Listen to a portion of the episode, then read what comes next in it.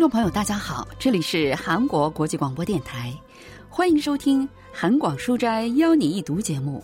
本周要为您介绍的是韩国作家朴和勇的小说《空地》。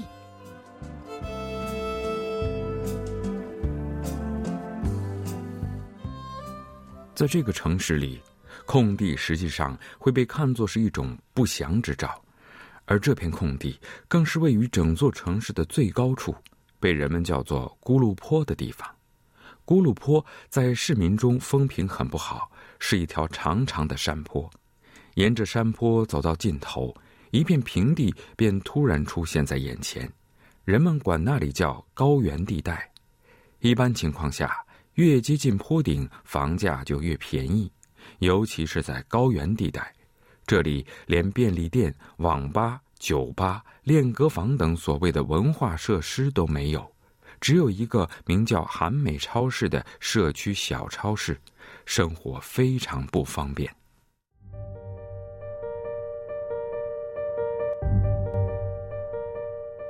在这个高原地带的中心，便是那块空地。刚开始，当附近的五六栋住宅被拆掉，出现了一片空地时，人们都以为在那块地上很快就会建起一些联排住宅或者单间公寓，并没有多在意。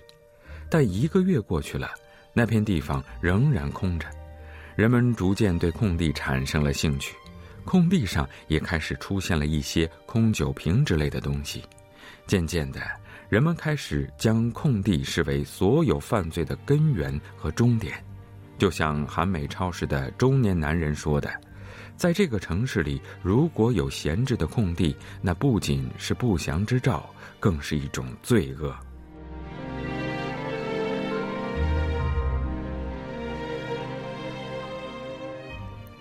朴永和作家的小说《空地》是二零零九年新春文艺奖的获奖作品。小说的背景是一片贫民区的空地，而这片地区正面临着拆迁重建。随着房屋被拆掉，空地被那么放任不管，垃圾开始堆积起来。人们在夜深人静的夜晚，拎着不知道装着什么东西的黑色塑料袋前来，悄悄的扔掉后，便加快脚步，快速的消失在夜色里。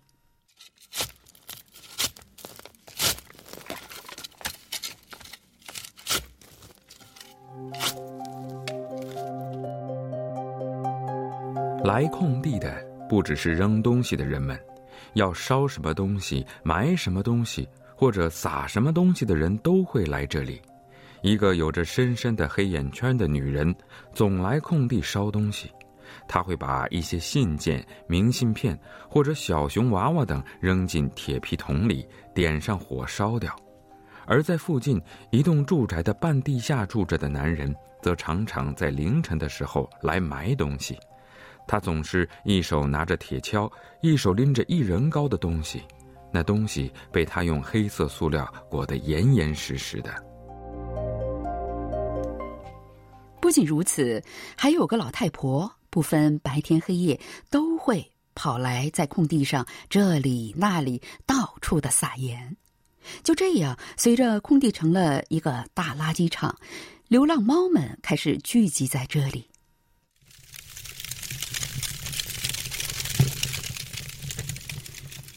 流浪猫渐渐的占领了这片地区，到了发情期，还会发出凄厉的叫声，尤其是在淅淅沥沥下着雨或者刮着大风的夜晚，更是听得让人毛骨悚然。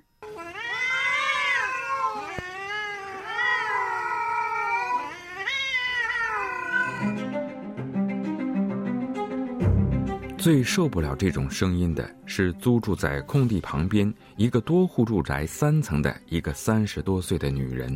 一天晚上，一直在失眠的女人忍无可忍，抓起自己的一只高跟鞋，打开窗户扔了出去。要是在以往，流浪猫们只是暂时散开，很快又会聚在一起继续撕咬惨叫。但那天，流浪猫的叫声却非常神奇的戛然而止了。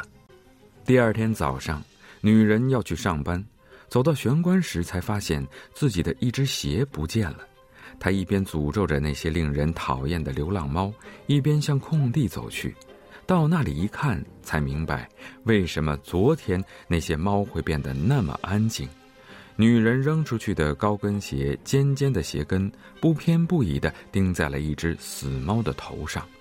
来空地撒盐的老太婆发现了那只死猫，他把高跟鞋从猫的头上拔下来，又在猫的全身上下都撒了一层白白的粗盐。埋掉死猫的是那个住在半地下的男人，他那天也是一只胳膊拎着用黑色塑料包起来的什么东西和铁锹，另一只手拿着手电，踢踢踏踏的向空地走来。手电筒的光照到了死猫的身上。发现猫身上和周围那些又粗又白的结晶后，他还惶惑不解的看了半天。之后，他拿起带来的铁锹，开始在猫的尸体旁边挖了起来。等挖出一个可以放下一只猫的小洞以后，他用铁锹把死猫推了进去，然后盖上土，还把表面用铁锹拍得平平整整的。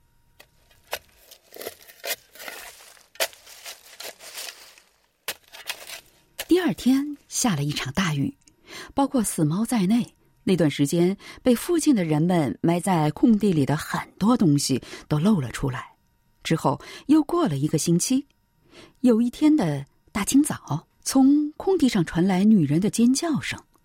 她本来是想往空地扔垃圾的，却看到了从土里伸出来的一只人的手臂，实际上那只是一个人体模型的胳膊。听到尖叫声，一个小伙子跑了过来。这小伙子的父亲不久前退休了，为了回避家里的经济问题，他一个人搬到空地边的一间单人公寓住。这个正在读考古系硕士的小伙子，在空地的各处拍了很多的照片，就好像在研究玛雅文明一样。小说中描写的这些奇怪的人们，他们都是谁呢？文学评论家全少英介绍说。중에등장하는인물들사실은다같은처지에놓여있는사람들입니다小说中出现的人物都处于同一处境，他们住不起城市里繁华安全的地方，被排挤到这个很快就要被开发重建的贫民区。他们在空地上做出各种各样奇怪的举动。如果我们透过这些行动来思考原因的话，会发现他们这么做只是因为他们是贫穷的、被孤立的。 这些人随时都有可能被从居住的地方赶走，虽然他们居住的地方和空地充满了危险因素，但区政府却对此视若无睹。正因如此，小说中居民们的怪异行动造就了一种恐怖感，但真正的恐怖其实是他们所处的现实。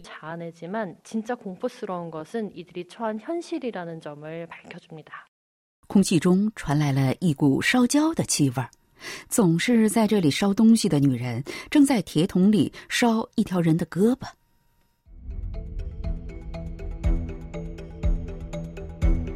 当警察审问黑眼圈的女人为什么不逃跑的时候，她保持了沉默，当然也没有供出那条胳膊是什么人的，只是说一想起那人就会联想到那纤细的、很有女人味儿的胳膊。负责这一案件的警察们从来没有做过寻找一个拥有纤细的、很有女人味的胳膊的独臂人的事情，所以他们很自然地得出一个想当然的结论，那就是黑眼圈女人杀掉了自己的情人，把他的尸体丢弃掉，只斩下一条胳膊放在铁桶里烧掉了。很快。空地被警察们这里那里的挖开了，附近的人们都来围观。在人群中有撒盐的老太婆，在空地埋用黑色塑料包裹着的东西的男人，和考古系的学生、韩美超市的中年男人。老太婆一边喃喃自语地说着一些听不懂的话，一边对着警察们撒盐。最后，两个警察过来，把她强行送上了警车。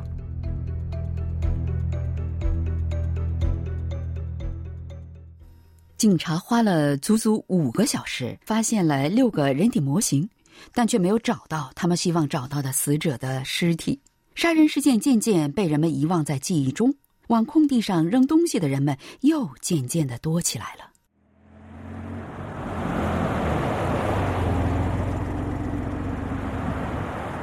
一天晚上，三辆黑色轿车开上了高原地带。身穿黑色西服的男人们从车上下来，分别进了韩美超市、考古系学生和在空地上埋东西的男人的家里。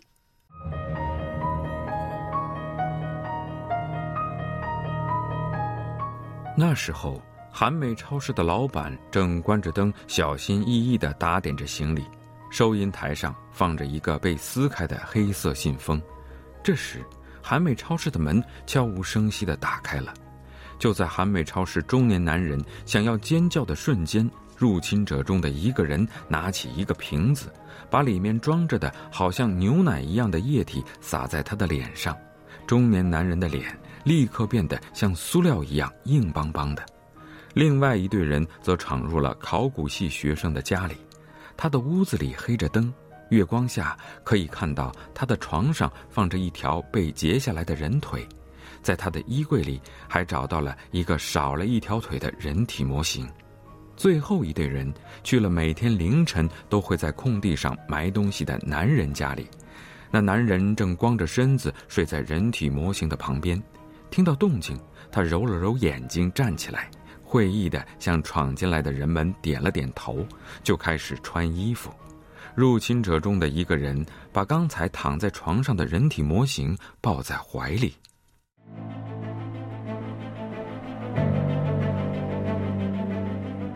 完成各自任务的入侵者们在空地上集合，空地这里那里都有黄色的猫眼睛盯着他们，其中一只向他们冲过来。却被一个高个子的男人一拳打飞，那只猫折断了脊骨，当场死掉了。高个子男人把另一个男人拎过来的人体模型手腕弄断，然后扔在空地上。月光下，人体模型的手腕上开始渗出血来。那男人把变得柔软起来的模型手腕用一块布包起来，放进了口袋里。那些人又上了轿车，悄悄地离开了高原地带。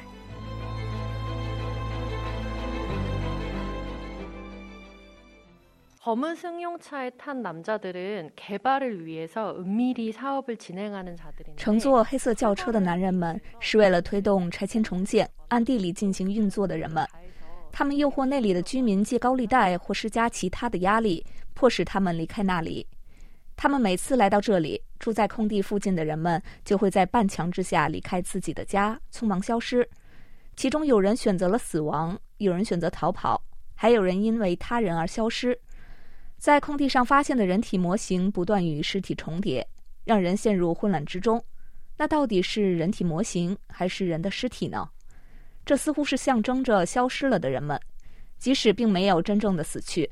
也可以看作人们是被赶出自己生活的地方，并四处漂泊，遭遇到了象征性的死亡。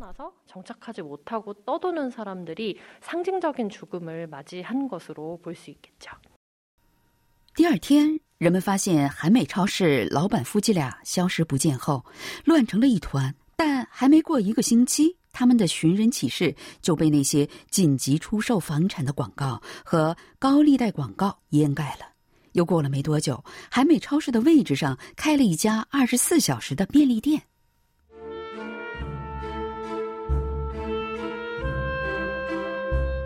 差不多是那个时候，空地上竖起了即将开始施工的牌子，附近的人们也因此安了心，一系列的烦心事终于都解决了。很快，工地周围竖起了施工围挡，流浪猫们也被赶走了。之前每晚都会传来阴森的风声和猫叫声的空地，现在变得一片寂静。流浪猫们虽然分散到了这片地区的各个地方，但偶尔还能看到一两具猫的尸体。人们都猜测是有人故意投毒杀死了这些猫。就在流浪猫在这片地区完全消失了踪影的第二天。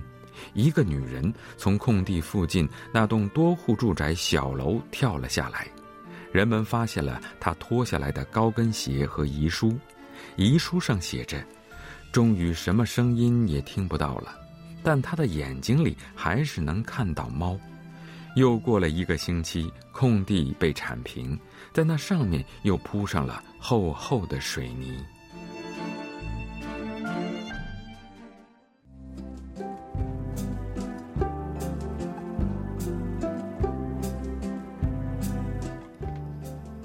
众朋友，今天的韩广书斋邀您一读节目，为您介绍的是韩国作家朴和勇的小说《空地》。今天的节目是由立新和小南为您播出的，同时韩国国际广播电台一个小时的中国语节目就全部播送完了。感谢您的收听，再会。